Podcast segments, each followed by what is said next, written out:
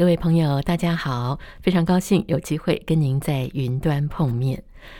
您所收听的这个不只是昆曲 Podcast，其实是一个新的老节目。我们从二零一二年的时候就开始了，是由建国工程文化艺术基金会支持以及制作的，而在台北爱乐电台频道播出。而多年来，我们累积了非常非常多宝贵的录音哦。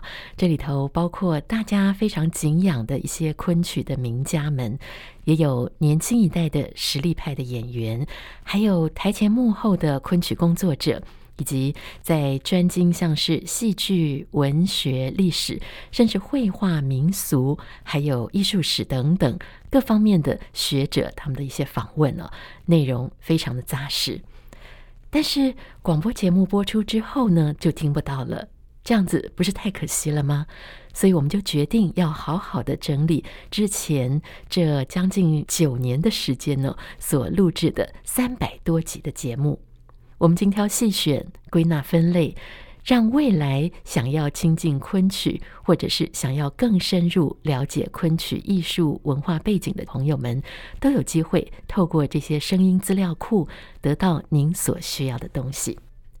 那么，在我们今天第一集的节目当中，开宗明义就来跟大家谈一谈昆曲是怎么样诞生的，以及昆曲是如何在台湾扎根。跟您分享昆曲故事的，就是国光剧团的艺术总监王安琪老师。我们接下来就来听听他非常精彩的介绍。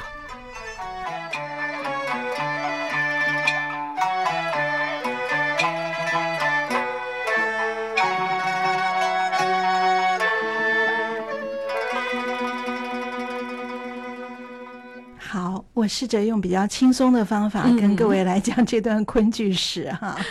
好，这个昆曲这两个字哈，嗯、呃，或许各位就会在报上有的时候看到那个“昆”那个字啊，嗯，这个人各位很熟的，周董的女朋友叫昆凌。昆凌。好，有的时候我们看到的是昆凌的“昆”这个字，昆曲或昆剧，可是有的记者写的是加一个山字头在上面的，嗯、所以到底应该是怎么写呢？嗯、其实它本来是一个有山字头的字，嗯、那后来。常常写成昆凌的昆哈，写成那个没有山字头的，是因为大陆的简体字哦，所以其实是同一个字。可是我们难怪，我们就觉得哎，到底是哪一个字才对？对，所以现在说起来也没有什么对错，就是一个是繁体字，一个是简体字。嗯，那我们当然还是习惯用有山字头这个字，因为这地方是一个地名，是江苏的昆山。哦，就是现在很多台商都在那里设工厂，嗯、就是在昆山哦，就是昆山、哦、那个地方。我们如果各位去的话，嗯、大概从苏州开车可能不到半个钟头就会到。嗯不过到了那里，你不要以为那个地方，呃，老百姓都在唱昆曲。你到那边就会看到一个大牌楼，就是昆山工业区，欢迎您。嗯，好，所以昆剧是发生在江苏的昆山这个地方。哈，那么它原来就是用当地的方言所形成的一种唱法。那么它的起源应该算蛮早了，也就是在明代的初年的时候就有了。哦嗯，就有昆山腔的唱法，可是它原来是一种比较土的、比较直朴的唱法，而且原来当地的唱法是没有伴奏的，也就只有我们人的人声。嗯，后来一直是到了大概明代，大概到万历那个时候，大概也就是十六世纪末期后期了。那个时候有一个著名的音乐家叫魏良辅。好，善良的良，辅佐的辅，魏良辅。这个人呢，他花了很长的时间来改造、改良这个原始的只用干唱的昆山腔。哦。把它改良成了一个非常精致的一种新的音乐。嗯嗯。那么，所以魏良辅是我们谈到昆曲或是昆剧的历史发展的时候，第一个要记住的人的名字。魏良辅。魏良辅，赶快记起来。没有这个人呢，我常常在学校考试的时候呢，呃，就必考题，必考题。可是。每一届都有同学答错，大家都写魏忠贤。哎，哎呀，这是个奸臣的名字，因为是太监。哎呦，我这每次看了，我都觉得电影看太多了，真的是对呀。所以我们记得是魏良辅哈，魏良辅改革了哈传统的昆山腔，成为一种新的昆山腔。可是呢，他没有给他取新的名字，他还叫他昆山腔。嗯哼，那么顶多加了一个形容词，叫水磨，水磨昆山腔，或是昆山水磨调。就是把“水磨”两个字加在昆山前面，或是放在昆山后面都可以。嗯、水就是用水磨出来的磨墨的磨，磨的这个“磨”字，嗯、这两个字啊，一看呢、啊、就很有感觉。对，好细。是，我不晓得听众朋友有没有吃过一种东西叫水磨年糕。就是江浙的年糕，如果你去那个有一个江浙馆子叫九如，嗯，那不是打广告，只是说 那个大家可能会比较熟悉。就那种地方，就是江浙馆子就会卖一种一种年糕，它不是甜的，也没有咸味，可是通常会拿来煮白菜肉丝或者雪菜肉丝。那种水磨年糕就是泡在水里做出来的哦，所以那种年糕嚼起来那个口感呢是。它不断的，就是不可能切断的，然后绵绵呃，就是非常的轻柔婉折、流利悠远。哇，我肚子好饿。所以你从这个年糕的水磨年糕的形容，就可以想象。这个改革成功后的昆曲昆山腔，哈，叫昆山水磨调或水磨昆山调，所以这个音乐的特色就是非常的轻柔婉折、流利悠远啊，就像这个年糕吃起来的感觉一样。对 呀、啊，美极了哈，而且非常清丽。嗯、那么它的新改革成功后的腔叫还是叫昆山腔啊，顶多加了形容词。那么昆山腔也可以简称昆腔。那么或者就叫昆曲啊、哦，这个时候才开始成昆曲。昆曲对，嗯、所以我们一直到今天都在说昆曲好好听啊，什么讲的就是这个江苏昆山这个地方的腔调啊。啊后来经过明代，大概在万历年间，魏良辅把它改革完成的。好、啊，这个昆山水磨调就是昆曲。哈，昆曲是唱腔，是音乐。嗯哼，那么另外一个词叫昆剧，戏剧的剧，所以昆曲是曲调的曲。嗯哼，所以一个是音乐，一个是戏剧。戏剧啊，所以讲昆曲的时候，讲的是着重的是在唱腔音乐。嗯，那么用昆曲这种唱腔音乐来演的戏，我们就叫昆剧。所以有的时候我们用这个名词的时候，就有的时候会有一点混淆，混着用，哎，混着用，因为主要昆剧的演出主要的特色就是。听昆曲嘛，啊，听他的，应该是听昆曲，对看昆曲，对对对，应该是这样。啊、对，所以其实说起来，好像看起来学问很大，其实就是简单的不得了的一回事情哈。嗯，好，那么改革成功这个昆山腔以后呢，哇，一下子就大为流行，因为它太好听了，啊、所以就有很多人针对这样的音乐来编剧本。嗯，那么第一个针对这个新的音乐来编出来的剧本，哈，那个剧本演的是西施的故事，哦，叫《浣纱记》。缓是那个三点水一个完蛋的完，哈、嗯，浣纱就是洗衣服，就是在河边，嗯，在河边洗衣服，《浣纱记》，所以。叫这名字就好美哈，对，美极了，美极了，对，不像勾践复国哈，对啊，硬邦邦的感觉，硬邦邦的，对啊，所以这个《浣纱记》演出来也大为轰动，嗯、哇，接下来的昆曲就成为明代末期成为晚明的流行音乐、流行歌曲，哦、那时候流行到中秋节晚上哈。嗯有几千几万的民众跑到虎丘山上，虎丘山，苏州虎丘山，啊、大家一起在那边开中秋晚会，啊、一起唱昆曲，昆曲趴，对，昆曲趴。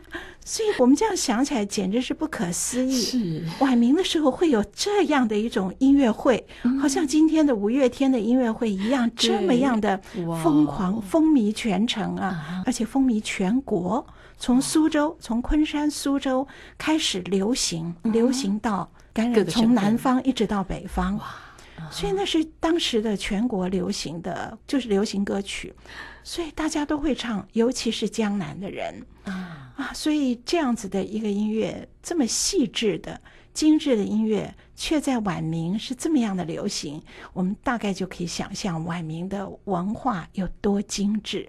然后那个时候，我们看到一些资料，看到尤其是文人特别喜欢昆剧啊，他们是怎么一个怎么迷他呢？这些文人啊，江南文人的生活是还是蛮舒服的哈，每天好像就吃喝玩乐，好像也不要上班。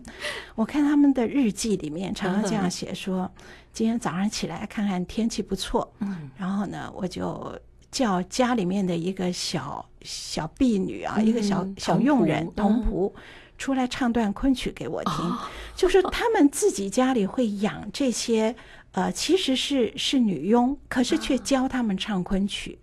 而且不只是一个两个，嗯哼，好，也不只是女的，男的也有，是多到可以成为一个戏班、家班、啊、家庭昆剧班。啊。哈！这些文人一有钱就这样子，就是家里有家庭昆剧班，嗯、然后家里面有园林。啊，所以你想想看，那个那个江南园林里面 自己的童仆在那边唱昆曲，嗯，所以这些文人很忙，早起以后。就先看天气不错，就叫叫他们出来唱段曲子，或者是干脆表演一段。然后肚子饿了，中午就呼朋引伴，招呼他的其他的一些文人朋友一起来吃饭。好，吃了一些精致美食以后，吃完了以后呢，就在饭厅就把那个桌椅啊，就稍微撤开一点，就在中间留一块空，在上面铺起红地毯，就叫加班上来。我们就来演一段戏吧，哇！就是，然后这段戏啊，也许演到三四点钟，嗯哼嗯，他们就想到这样好了，我们要出去逛逛，那我们就到另外一个朋友家。可是我们的交通工具，我们在江南，我们是沿水路而走啊，坐船，坐船，哇！而这个船是自个儿私自家私人的船，这船有好几层，叫楼船，三层。我们朋友们坐在最下层，一边喝酒吃饭，嗯、然后二楼放一堆美女，这堆美女就是昆曲唱得很好的美女，嗯、随时请他们下来唱给我们听。嗯、然后三楼放书画，我随时拿下来看一看。所以在江南水乡上荡漾着这么多的楼船，上面这么一波文人，那么一波文人，跟一批。昆曲唱得好的美女，从这家晃到那家，那家晃到这家，哇！晚餐到另外一家去吃，吃完了同样铺上一块地毯，嗯、再看一段戏。所以这就是昆剧在晚明盛行的一个状况。啊、我们现在听起来真的是，哇，真的是从从早唱到晚，是。所以可想而知，音乐这么流行，当时。编剧的人有多少？嗯，剧本当然非常非常多。嗯嗯嗯，所以那么多好剧本流传到现在，我们还津津乐道的，像《玉簪记》啦，啊、像《绣如记》啊，就是那个李娃传的故事哈。嗯、然后还有最有名的汤显祖的《牡丹亭》。嗯嗯，对，像这些故事，你想想看，这种才子佳人。在那个江南水乡上，有一批美女口中唱出那样的情调，哦，那个晚明的整个的 也难怪要亡国，真的，真平平常这样的日子过得太真的是太精致，太精致。这也当然是因为晚明整个的经济也已经到了。一定相当高的一个水准，对，才有这样的一个现象了哈。所以这个是当时流行的一个状况啊。从呃明代大概万历万历年间，对，一直流行到晚明，然后到清初还流行呢。清初还有清初双璧两块两块玉，两块美玉，就是两个非常好的巨作。一个长生殿，一个桃花扇，啊、所以这个长生殿、桃花扇，清初双璧，南红北孔，好，南方的洪生所写的长生殿，嗯、跟孔尚任所写的桃花扇，嗯、哇，这个真的是清初的，是整个不只是剧坛，也是文坛上重要的瑰宝。真的是灿烂的那时候，精致而灿烂。哦、对，所以这样让我们想起来，就会觉得哇，原来它真的是一种文化的内涵底蕴非常深厚的，不论是在戏剧的表现上面，或者是唱腔的表现，嗯、所以给人的感觉好像它。比较没有硬的武打的这样的感觉，也有，也有。不过才子佳人是大家特别爱看的，他也有那种，譬如说像林冲夜奔，好，这样水浒故事的戏也有。好，林冲夜奔就是昆曲里重要的一个段落一折，所以那个戏叫《宝剑记》，好，那把宝剑好，然后也有演《水浒记》，演宋江的故事，有的。还有武松的故事《义侠记》，还演岳飞《精忠记》，所以这一类的戏，好，就阳刚之气的戏。也是有的，嗯哼。可是我们一般看昆曲，还是特别贪恋 才子佳人，真的是贪恋，贪恋，真的是贪恋。看到那种才子佳人戏，我们觉得。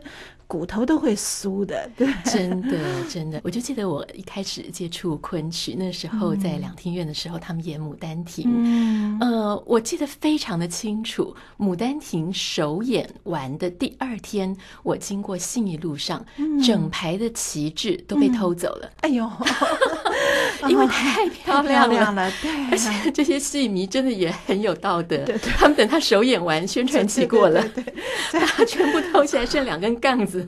挂在电线杆上，恐怕是首演那天晚上散戏出来以后，就一就决 定半夜要来偷偷珍藏一下。对对，嗯，真是那么的美哦，想把它都带回家。那我们又知道，很多人都说昆剧是百戏之母，那这种说法又是怎么来开始的呢？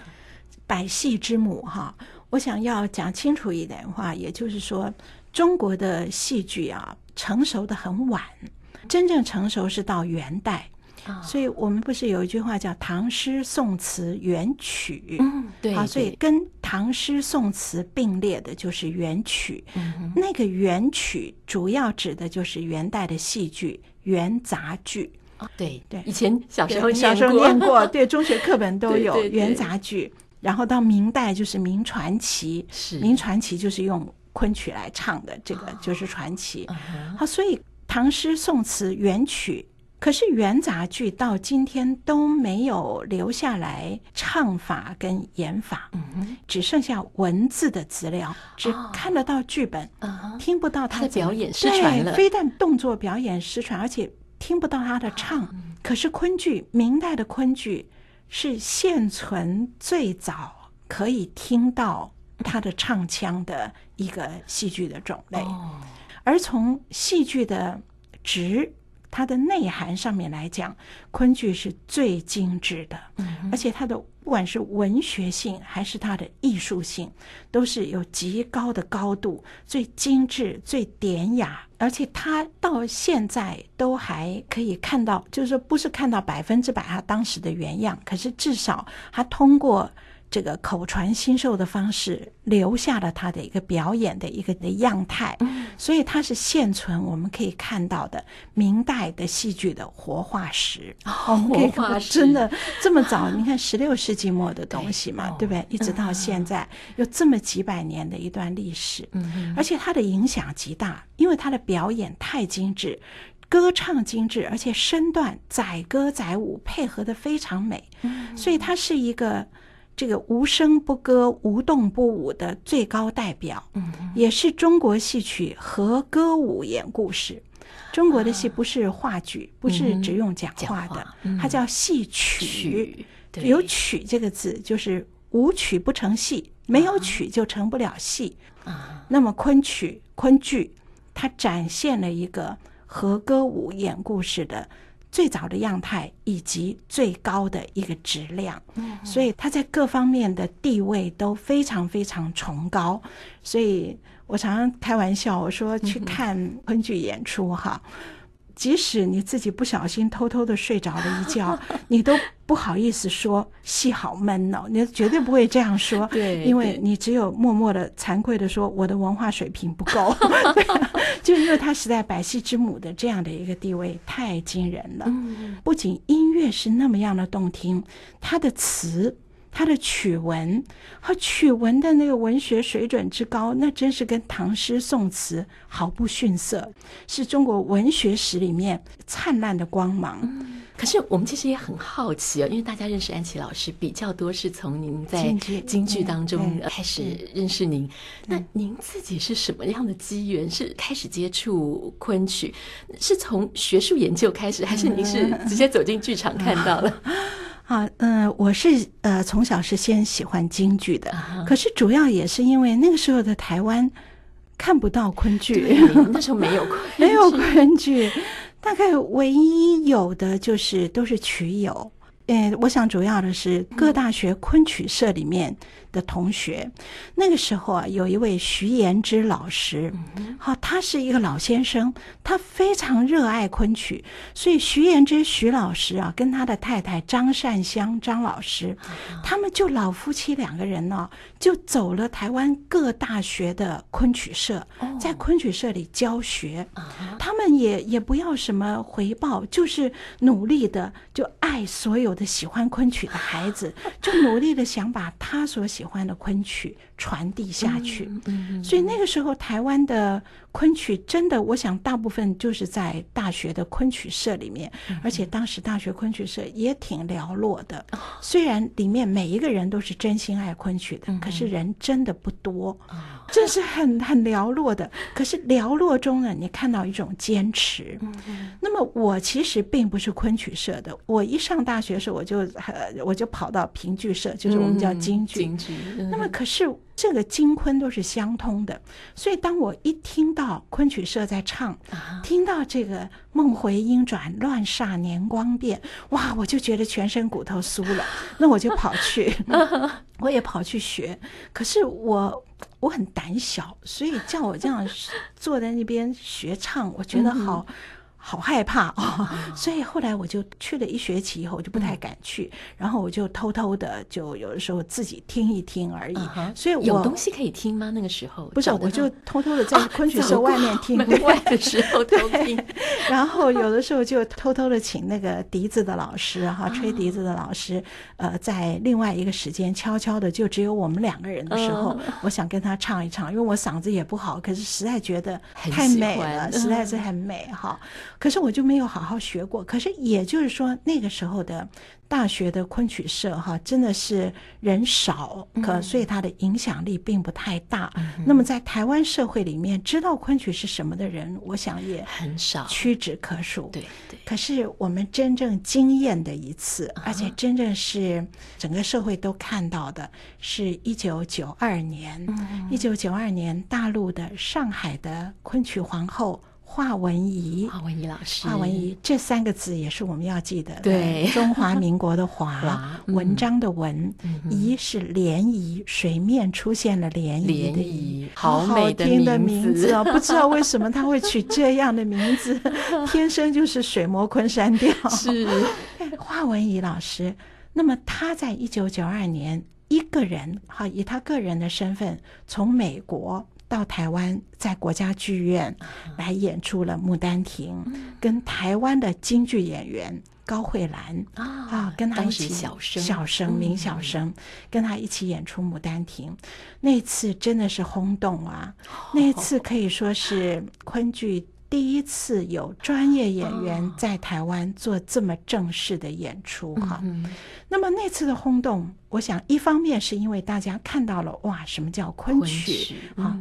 可是另外背后还有一层原因，应该是对华文怡老师的呃好奇吧，好奇。要这样讲，因为华老师在上海是上海昆剧团的团长，嗯、又是第一名旦啊，他风华绝代。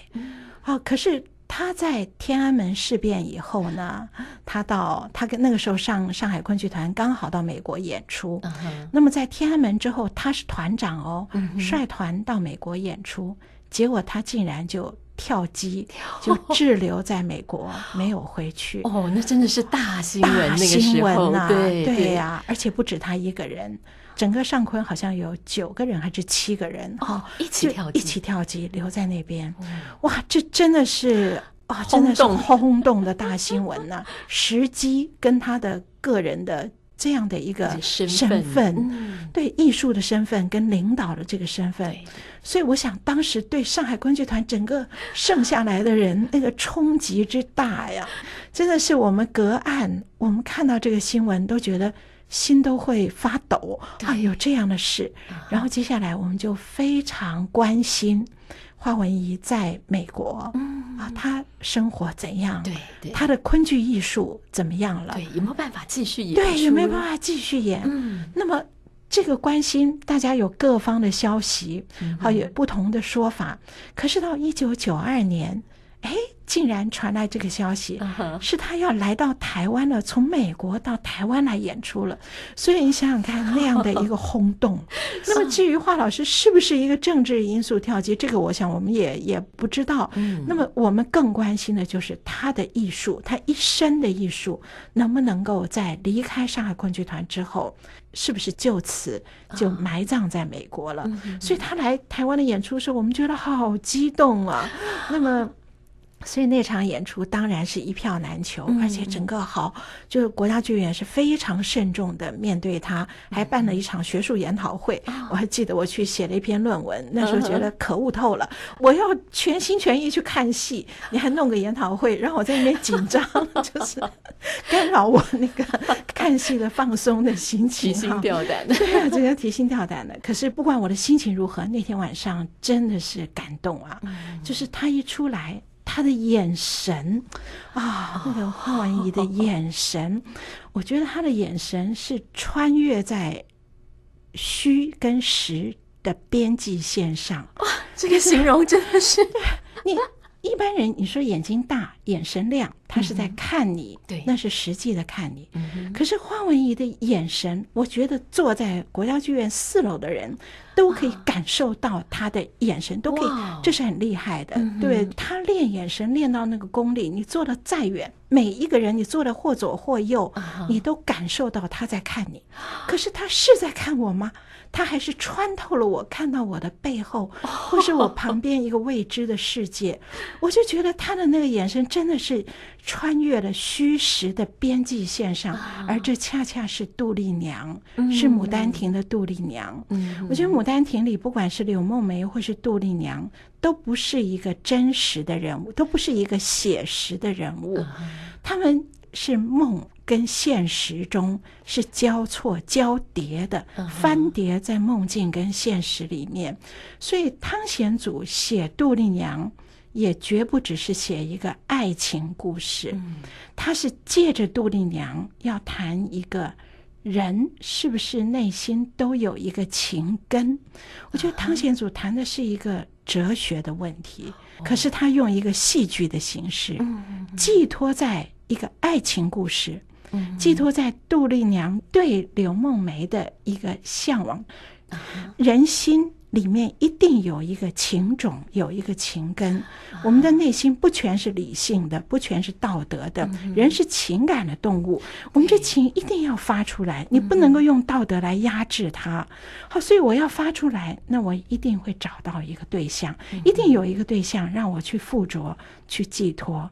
所以柳梦梅跟杜丽娘的爱情不是崔莺莺跟张君瑞的爱情，崔莺莺跟张君瑞的爱情是真实的。嗯哼，他们俩是真的见到了，真的被他的花容月貌所吸引，他们真的是彼此相爱了。嗯哼，可是杜丽娘在做梦，而且她梦到柳梦梅的时候，她从来不知道这个世界上有这样一个人。所以这个是汤显祖一种虚虚实实的笔法，所以杜丽娘的眼神绝对不能是实的，而华文怡她 整个人是一场春梦，哦，我就觉得看到 那场戏以后，昆剧之美啊，真是完全把我们征服了。这是一九九二年，九二年。是上半年的时候，我记得穿的是短袖的，是上半年五月左右，哈，大约是这样。这个时间我没有查，我只是从我自己的印象中，我记得那时候天气是是很温暖的时候，第一次看到了有真的昆剧在台湾的国家剧院上演啊，这个感动，这个着迷，一直留到九二年底。上海昆剧团了，总之都叫他上昆上昆啊。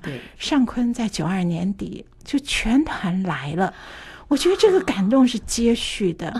你先看到一个上昆出走的团长是，然后隔了半年多，那个被他抛下的那个团，那个上昆，那个上坤来了，而且那一次好戏剧性的，上坤的几朵梅花都来了，单单一个人没有来。岳美缇哦，这也是一定要知道的人物。对，这个字三个字挺难写的，岳飞的岳，美丽的美，那个缇啊，是左边是一个密字部，我们叫绞丝边啊，丝绸的丝的左边，右边是一个是不是的是。啊，提营的提，哎，提营的提，对对对，提营 救父的提，岳美缇。我为什么说他的没有来非常戏剧性呢？他是具备了一个叫做什么呀？是人大代表还是什么政协代表？我搞不清楚了。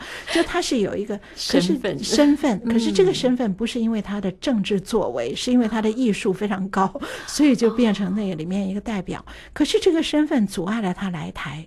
可是他的没有来真的是戏剧性的，就是因为他跟华文怡原来是舞台上的一对。啊，她是柳梦梅，华文怡是杜丽娘，所以我们。看到前半年，先看到抛下上坤的华文怡，到下半年年底了，十二月，我们看到上坤来了，可是那个被他抛的最狠的 岳美缇要来了，要来了，到了家门口却进不来，又回去了。我那时候演出啊，头一天在国父纪念馆长生殿，因为长生殿有蛮大的布景的，所以一定要在国父纪念馆。哦，然后看完以后。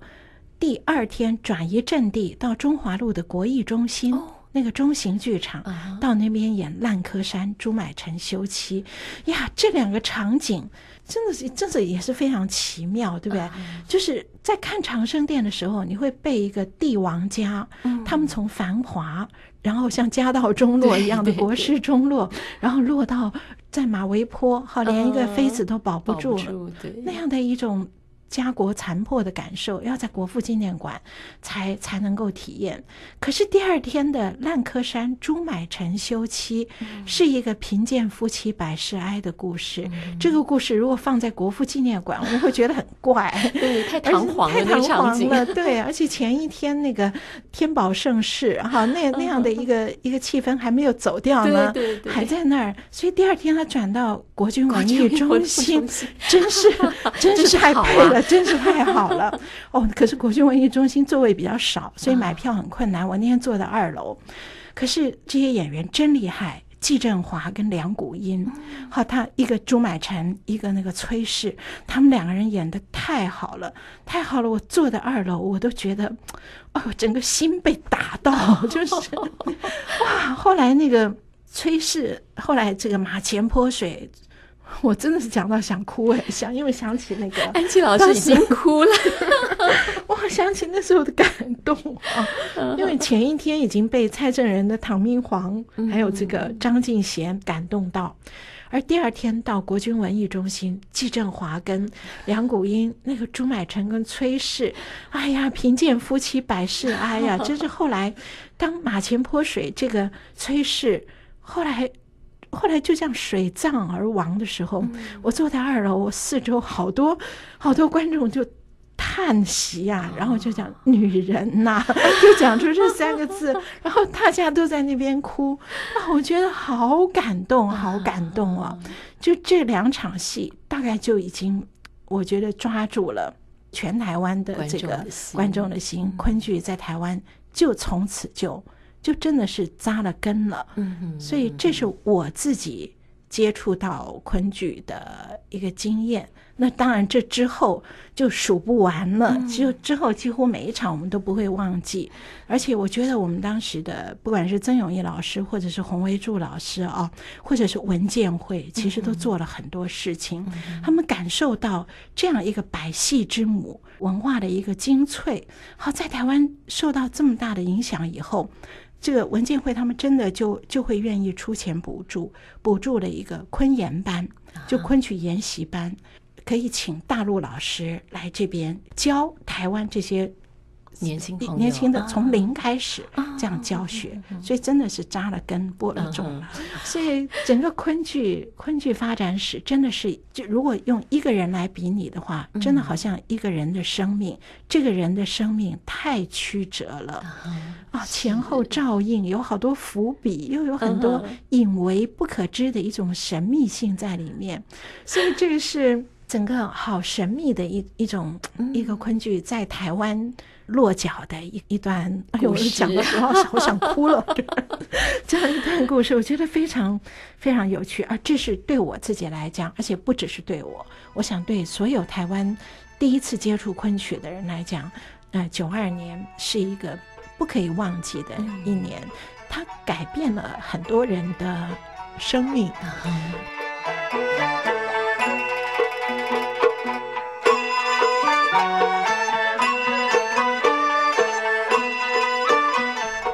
听到安琪老师的介绍，让我真的觉得好惋惜哦，自己没有能够赶上当时的那两场演出，但是他所引发出的阵阵涟漪，却一直影响到了我们今天。